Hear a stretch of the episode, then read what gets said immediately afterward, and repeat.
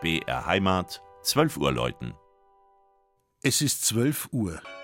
Das Mittagsläuten kommt heute von der Pfarrkirche Maria Himmelfahrt in Kipfenberg im Altmühltal.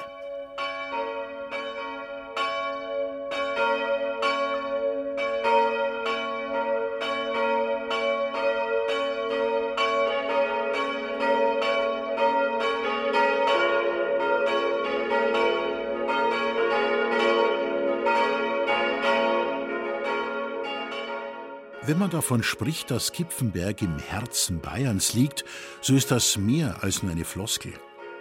Befindet sich doch im Ortsgebiet des rund 5800 Einwohner zählenden Marktes tatsächlich der geografische Mittelpunkt des Freistaates. Zur Römerzeit verlief ja auch der Grenzwall Limes, woran sich die Kipfenberger alle Jahre im August beim Limesfest stolz erinnern. Zwei Burgen thronten einst über dem im Jahr 1266 erstmals urkundlich erwähnten Ort. Von der älteren auf dem Michaelsberg sind außer einigen Mauer- und Wallresten keine Spuren erhalten. Die andere, mittelalterliche Burg entstand auf einem markanten Felssporn. Sie wurde Anfang des 20. Jahrhunderts wiederhergestellt und ist nun eines der Wahrzeichen der beliebten Fremdenverkehrsgemeinde im Naturpark Alpmühltal.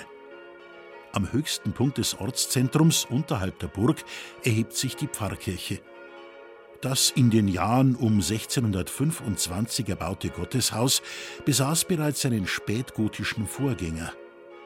Der heutige Raumeindruck wird im Wesentlichen durch die reich gegliederte, in Weiß- und Goldtönen gehaltene Holzdecke aus der Erbauungszeit sowie durch die im Rokoko ergänzten Altäre und die Kanzel geprägt.